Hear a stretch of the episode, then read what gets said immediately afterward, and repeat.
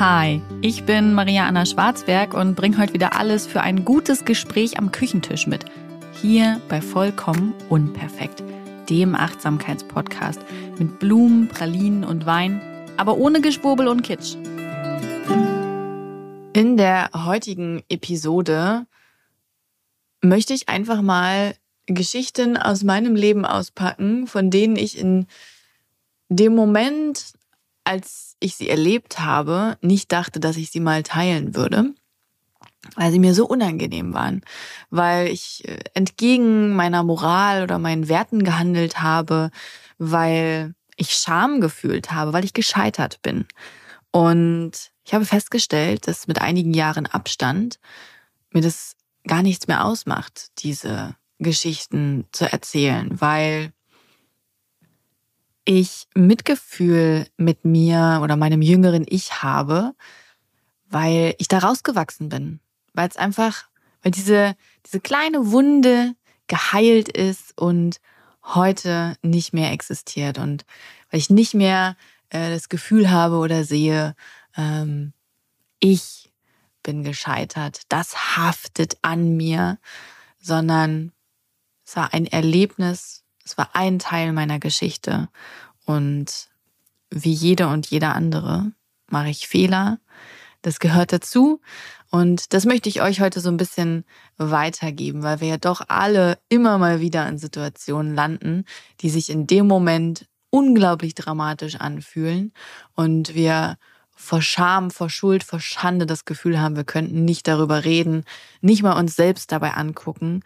Und ähm, ich würde sagen, Filme ab für meinen Walk of Shame. Okay, ich habe jetzt doch ein bisschen schwitzige Hände, weil es mir vielleicht ein ganz bisschen unangenehm ist. Ich habe ein paar Geschichten ausgewählt, die dabei vielleicht auch etwas Unterhaltungswert haben und unterschiedliche Bereiche meines Lebens repräsentieren. Es gibt sicherlich noch mehr und ähm, ich fange an mit meinem ersten Freund.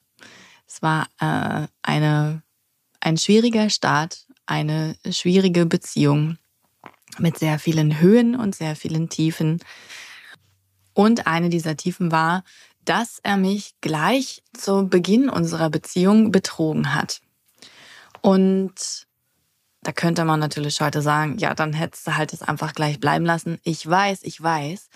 Aber ich hatte schon irgendwie das Gefühl, dass ja mein Wert davon abhängt, ne? Ob ich geliebt werde und ob ich von dem geliebt werde und so. Classic. Und äh, er hat sich dann auch ziemlich ins Zeug gelegt, um diesen Fauxpas wieder auszubügeln und ähm, hat sich mit meiner besten Freundin getroffen, um sich Rat zu holen und mit ihr das zu besprechen. Und ich wollte wissen, was der da zu sagen hat. Also man muss sich ja vorstellen, erste Liebe, sehr viel Hormone, alle Gefühle, die dabei aufkommen, das erste Mal erleben. Also sehr viel Dramatik auch einfach in diesem Geschehen. Und ich äh, habe mich dann in ihrem Schrank versteckt, in ihrem Kleiderschrank. Und es war unglaublich heiß. Es war irgendwie im Sommer, muss es gewesen sein. Und ja, in diesem Schrank war es unglaublich heiß. Ich glaube, ich hatte sogar ein Glas Wasser oder eine Flasche Wasser oder irgendwas mit reingenommen. Aber das zog sich sehr in die Länge. Er hatte viel zu sagen und mir wurde immer heißer an dem Schrank. Und ich glaube, ich wollte meine Position irgendwie leicht verändern, ohne dass der Schrank knatscht. Und es kam, wie es kommen musste. Filmreif bin ich aus dem Schrank gefallen. Der Blick von meinem Freund, baldigen Freund, Fastfreund, Ex-Freund, egal, war auf jeden Fall unbezahlbar. Der von meiner Freundin auch, meiner wahrscheinlich auch. Es war wirklich eine sehr unangenehme Situation. Ähm,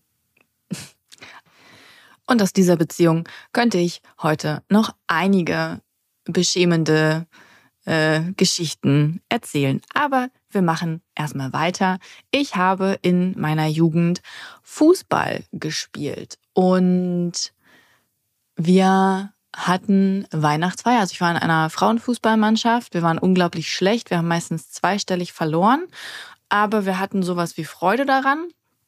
Und ähm, ich war auch unglaublich schlecht, das kann ich gleich dazu sagen. Aber das Training hat mir viel Spaß gemacht. Ich mochte diese, äh, diese körperliche Herausforderung und zu geregelten Zeiten Training zu haben und so. Das hat mir alles ganz gut gefallen. Naja, auf jeden Fall hatten wir Weihnachtsfeier und wir, ich würde sagen, waren 15, 16, ich glaube, aus gesetzlichen Gründen müsste ich jetzt sagen, wir waren 18, waren wir nicht. Ähm, wir waren, hatten Weihnachtsfeier und waren in einer Bar. Wir haben die komplette Cocktailkarte einmal raufgetrunken und haben immer dazwischen einen doppelten Tequila getrunken. Ich erinnere mich, dass ich beim Billardspielen, das habe ich schon nicht mehr geschafft. Also es ist mir so schwer gefallen, mich auf den Beinen zu halten, dass ich schon kein Billard mehr spielen konnte.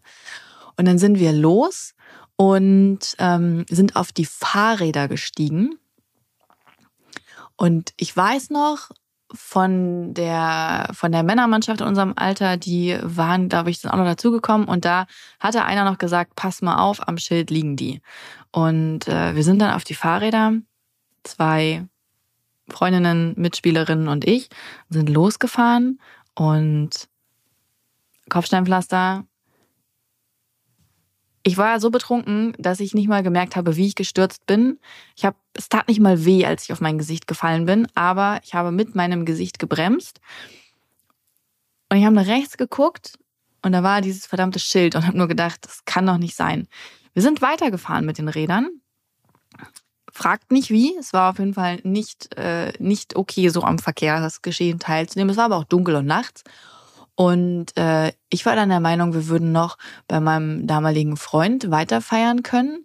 Der hat mit seinen Freunden so ein, so ein Männer-Kumpel-Ding-Abend gemacht. Das haben wir auf jeden Fall gesprengt. Ich habe mich dann das erste Mal bei ihm übergeben er hat mich dann nach Hause zu meiner Mutter gefahren, hat mich auch nur im Türrahmen abgestellt, hat gesagt, hier, deine Tochter. Ich bin noch im Türrahmen zusammengesagt, weil ich so betrunken war. Und ähm, ich war zum Glück so betrunken, dass ich mich nicht daran erinnere, dass ich mich die gesamte Nacht übergeben habe und meine Mutter neben meinem Bett sitzen musste. Ich weiß noch, dass ich am nächsten Tag aufgestanden bin und ähm, mit ihr frühstücken wollte. Oh, ist auch krass, ne? Wie man einfach keinen Kater hat als Teenies, also als 18-Jährige. Und meine Mutter hat nur gesagt, lass mich in Ruhe. Und jetzt beginnt der wirklich äh, unangenehme Teil auch daran. Meine Mutter war sauer äh, und hat einen Riesenaufriss beim, beim Fußball gemacht. Verständlicherweise mit minderjährigen Kindern äh, ne, die allesamt dann so volltrunken waren. Mein Freund hat nicht mehr mit mir gesprochen und als ich in den Spiegel geguckt habe, habe ich gesehen, dass mein Lippenbändchen-Piercing raus war. Muss ich mir wahrscheinlich rausgeschlagen haben. Und dass ich eine riesige Schramme von der Nase ja, über den Mund bis zum Kinn hatte. Und am nächsten Tag war Schule. Ich musste dann so zur Schule gehen. Das heißt, es konnte also auch jeder erahnen mit den Geschichten, die da so rumflogen, was passiert war. Mein Freund sprach ja auch nicht mit mir, der war auf der gleichen Schule wie ich. Äh, konnte man sich also auch noch irgendwie mit dazu ähm, deuten. Und ja, meine Mutter, die eben den Aufriss beim Fußball gemacht hatte, also insgesamt war das ein extrem beschämendes Gefühl und ich wollte am liebsten überhaupt nicht über die Situation sprechen. Ich wollte überhaupt nicht zur Schule gehen. Dann musste ich aber nach der Schule, ja, bin ich dann zu meinem Freund gegangen, weil ich das mit ihm klären wollte und mich entschuldigen wollte. Da hat aber seine Mutter die Tür geöffnet, die mich auch schon mit so einem wissenden Blick angeguckt hat und mit dieser Schramme im Gesicht. Hm, lief nicht so gut. Aber damit war ich nicht allein. Eine meiner Fußballkolleginnen, die auch mit dem Rad mit mir gefahren war und in einem ähnlichen Zustand war, die hatte in ihrem Kinderzimmer so eine, so eine besondere Tapete an der Wand, die immer auch nicht mal einer anfassen durfte, damit die ja nicht dreckig wird und keine Flecken bekommt und so. Ähm, ja, ihr ging es auch nicht so gut, aber sie hat es nicht bis ins Bad geschafft. Ähm, die Tapete war hin. Spulen wir ein paar Jahre vor. Ich habe neben dem Studium bei der Messe Hamburg gearbeitet. Also das war nicht mein direkter Arbeitgeber, aber ich habe auf dem Messegelände gearbeitet in unterschiedlichen Positionen für eine Firma. Ähm, ich habe als Hostess gearbeitet, also ich habe die Messestände betreut, ich habe die Kasse vorn gemacht und äh, ich habe auch eine Zeit lang das Facility Management unterstützt und darüber habe ich richtig lange überhaupt nicht gesprochen, ähm, wurde dort unangenehm bedrängt von dem dortigen Vorgesetzten. Also nicht aus meiner eigenen Firma heraus, sondern ähm, mein Vorgesetzter quasi im Facility Management, der hat mich unangenehm bedrängt. Er war halt super oft in meinem Büro. Ähm, und immer wenn er mir Dinge erklärt oder gezeigt hat, stand er unglaublich nah bei mir, an mir, ähm, hat sich so über mich gebeugt am Computer und solche Sachen. Und es hat sich auch über mehrere Wochen gezogen. Ich glaube, ich habe zwei Monate oder so war ich als Unterstützung dort. Ich habe zur Überbrückung, bis die Position neu besetzt wurde oder sowas. Und ich empfand das als ganz unangenehm und ganz schlimm, was es ja auch einfach ist. Ähm, aber ich habe nicht darüber gesprochen. Ich habe mich so beschämt gefühlt und so schuldig dafür auch und so angeekelt und angewidert von mir, von dem Typen. Ich wusste auch nicht, wie ich das sagen soll. Ich wusste nicht, wem. Ich, also ich habe mich auch so hilflos gefühlt, so ohnmächtig und machtlos und habe nicht darüber gesprochen. Erst wirklich sehr, sehr viele Jahre später, fast zehn Jahre später. Und ähm, als ich das gemacht habe, habe ich gemerkt, wie unglaublich viele Menschen leider solche Erlebnisse und schlimmere teilen. Ich kenne keine Frau, keine Flinter, die nicht in irgendeiner Art und Weise von einem Mann schon mal bedrängt worden ist. Und das ist eigentlich beschämend für Männer und nicht für uns. Okay, ich versuche wieder ein bisschen witziger zu werden. Ich wurde bei einer Arbeitsstelle, ich versuche das hier immer so ein bisschen zu anonymisieren, ne? Ähm, also alle Ähnlichkeiten sind rein zufällig, menschlich, joblich, was auch immer. Ich wurde also bei einem Job gleich zweimal gefeuert, obwohl ich eigentlich keinen Bock mehr auf den Job hatte. Und ich finde Kündigungen, wenn man die nicht selbst schreibt, sind auch so ein Thema, da möchte am liebsten niemand drüber sprechen, weil es so als ultimatives Scheitern im Beruf wahrgenommen wird. Ich kann mit ein paar Jahren Abstand sagen, ist es gar nicht also für mich ist es rückblickend eine Erfahrung gewesen, die unangenehm war, aber die heute gar keine Wucht mehr für mich hat, sondern, naja, dankbar bin ich der nicht, aber vielleicht doch. Ich halte ja immer nichts davon, dass man aus allem Scheitern was lernen muss, ne? Aber ich habe daraus was gelernt in diesem Fall. Nämlich, dass ich viel mehr für mich einstehen muss, dass meine Bedürfnisse wirklich zählen, dass ich wichtig bin und dass wenn ich ein ungutes Gefühl habe, wenn etwas nicht mehr passt, eine Beziehung, ein Job, eine Wohnung, was auch immer, dass ich das ändern darf, ja, dass ich glücklich und zufrieden sein darf. Gut, das erste Mal ähm, hat mein Chef äh, mich zum, wir hatten glaube ich danach wöchentliches Meeting mit allen MitarbeiterInnen und äh, da hat mein Chef mich vorher äh, gesagt, kannst du noch mal kurz mit ins Büro kommen oder in, den Meetingraum, bevor es losgeht? Ja, klar. Habe ich mich da hingesetzt und er gesagt, jo, also wir müssen mal darüber reden, ähm, dass wir, dass wir das, dass wir deine Arbeit hier beenden. Und ich war so geschockt über die Situation, gar nicht über den Umstand, weil ich ja auch keinen Bock mehr darauf hatte. Mir hat das kein, keine Freude mehr gebracht, nichts, ja. Ähm, das heißt, es war dann irgendwie so ein Mix aus Erleichterung, ähm, aber auch aus, das kann ich ja jetzt so nicht zeigen, aber ich konnte ihm halt in allen Punkten zustimmen. Er war dann irgendwie auch total irritiert davon, dass ich das so gut aufgenommen habe. Und ähm, ja, ich habe für diesen Arbeitgeber aber noch weiter frei gearbeitet. Und ähm, das weiß ich eigentlich gar nicht, warum ich das gemacht habe. Das war eine ganz schlechte Idee. Ich hatte ja sowieso schon keinen Bock mehr. Und das ist natürlich nicht besser geworden. Und ich hatte einen Kollegen und der war so richtig arschig. Also der war noch gar nicht so lange dabei und das war so ein richtiger egozentrischer Typ, der so voll auf seinem Karrieredurchmarsch sein wollte, kein Teamplayer, nichts. Mit dem hatte ich auch nie Bock, so richtig dann zu arbeiten. Eigentlich fing es erst ganz gut an, aber dann ging es halt mit seinem Ego-Trip immer weiter den Bach runter. Und ich hatte halt auch als Freie nicht so richtig Freude daran. Naja, und äh, der hat mich dann das zweite Mal gefeuert und hat gesagt, äh, dass er auch die freie Zusammenarbeit beenden will. Und das war natürlich richtig übel in dem Moment, weil ich den ja sowieso schon nicht abkonnte und der dann ne, mich rausgeschmissen hat. Und auch da konnte ich halt nur sagen, ja, ich sehe das genauso, ich sehe das genauso. Und äh, er war dann auch so, ja, warum hast du denn nichts gesagt? Und ich dachte mir, ja, warum habe ich nichts gesagt? Ich habe diese Geschichte auch lange Zeit niemandem erzählt.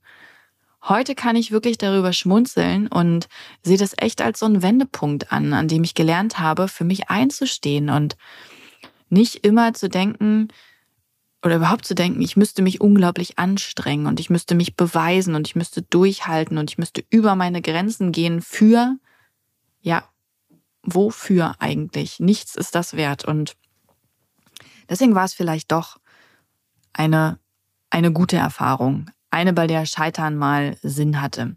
Kommen wir noch zu zwei Dating-Geschichten. Die möchte ich hier nicht auslassen. In meinen Mitzwanzigern hatte ich ein Date und äh, das war erst ganz cool. Ich habe schon gemerkt, dass es für mich nicht so funkt, aber es war an sich ein schönes Date, äh, bei dem wir, ähm, er hatte Cremant und äh, zwei zwei Gläser mitgebracht, so ein, zwei Sektgläser und wir sind ähm, spazieren gegangen an der Elbe und haben dabei Cremant getrunken. Also an sich so ein total sweetes Date.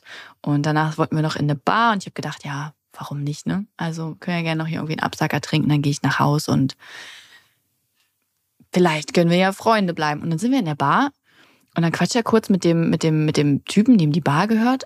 Und dann sind die beiden nach hinten weggegangen und haben sich halt einfach ein paar Lines gelegt und ein bisschen geguckt.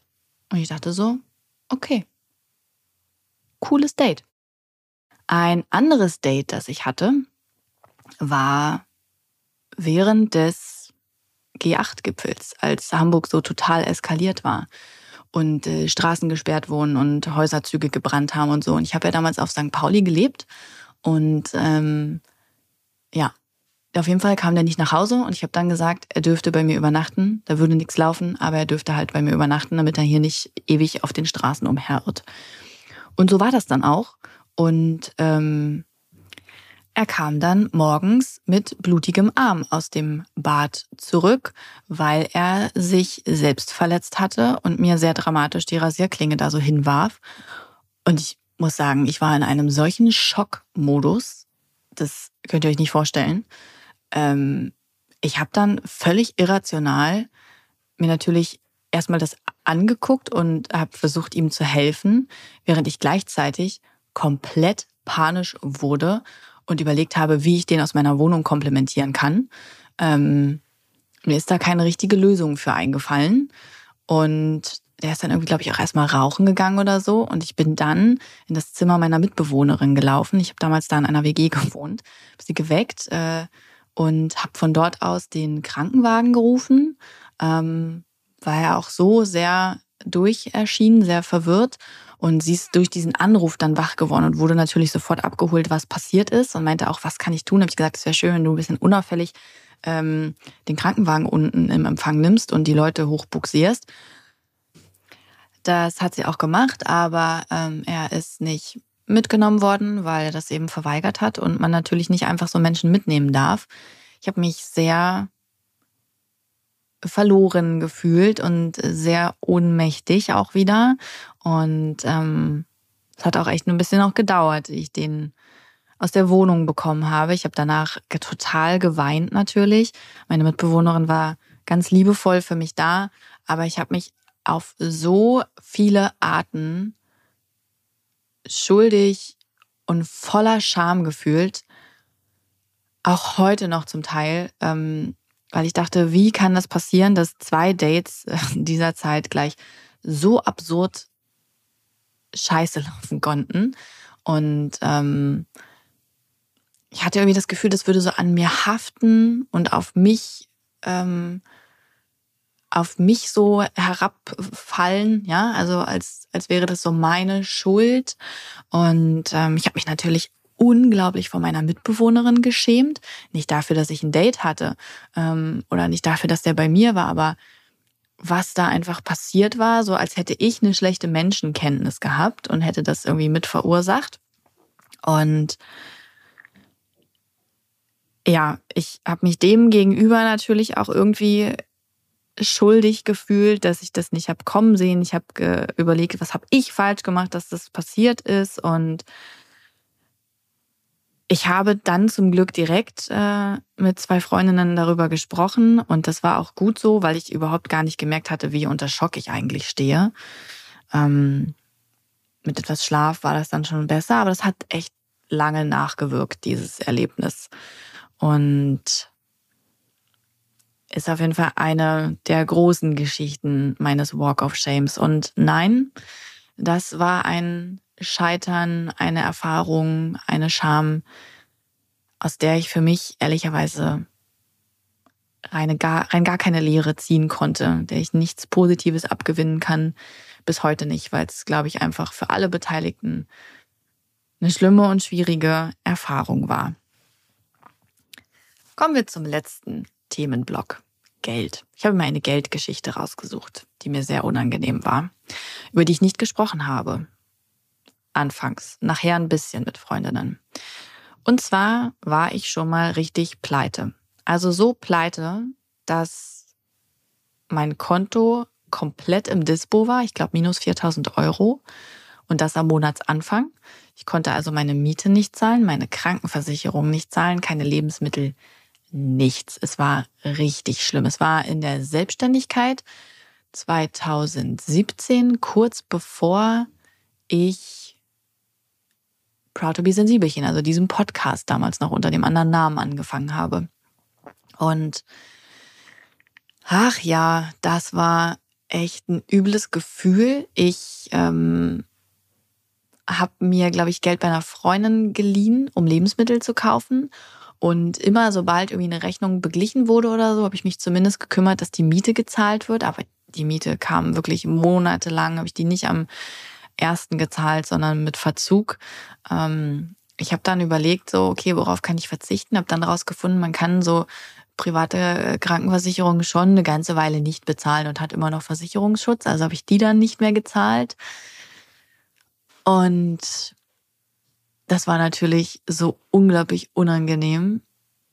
Ich habe nicht mal meiner Mutter davon erzählt, weil mir das so peinlich war, wie schlecht ich mit Geld umgehen kann, wie schlecht es einfach beruflich lief. Und ich habe halt festgesteckt so ein bisschen. Ich hatte mich dafür, also ich hatte viele Sachen ausprobiert in der Selbstständigkeit und ich wollte dann so mein Ding machen und dafür auch alles auf eine Karte setzen. So ist ja eben dann Proud to be Sensibelchen entstanden, ne? weil ich mich nicht mehr abhängig von anderen Arbeitgebern, von Jobs machen wollte, die mir eigentlich gar nicht so richtig gefallen haben oder so, sondern ich hatte ja gelernt, auf mich zu hören oder war dabei, das zu lernen, vielleicht eher. Und ähm, ja, um diese Zeit zu haben, ne, um Proud to be Sensibelchen vorzubereiten, habe ich halt alle anderen Aufträge und sowas dann abgesagt. Und äh, das Resultat ist halt, dass man dann wenig Geld hat.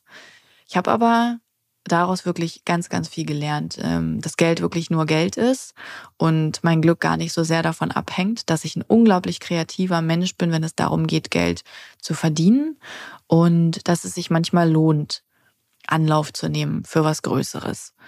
Und ich habe auch gelernt, dass gar nicht so viel passiert, wenn das Konto leer ist dass die wichtigsten Dinge kostenlos sind, ja, Spaziergänge draußen und all solche Dinge.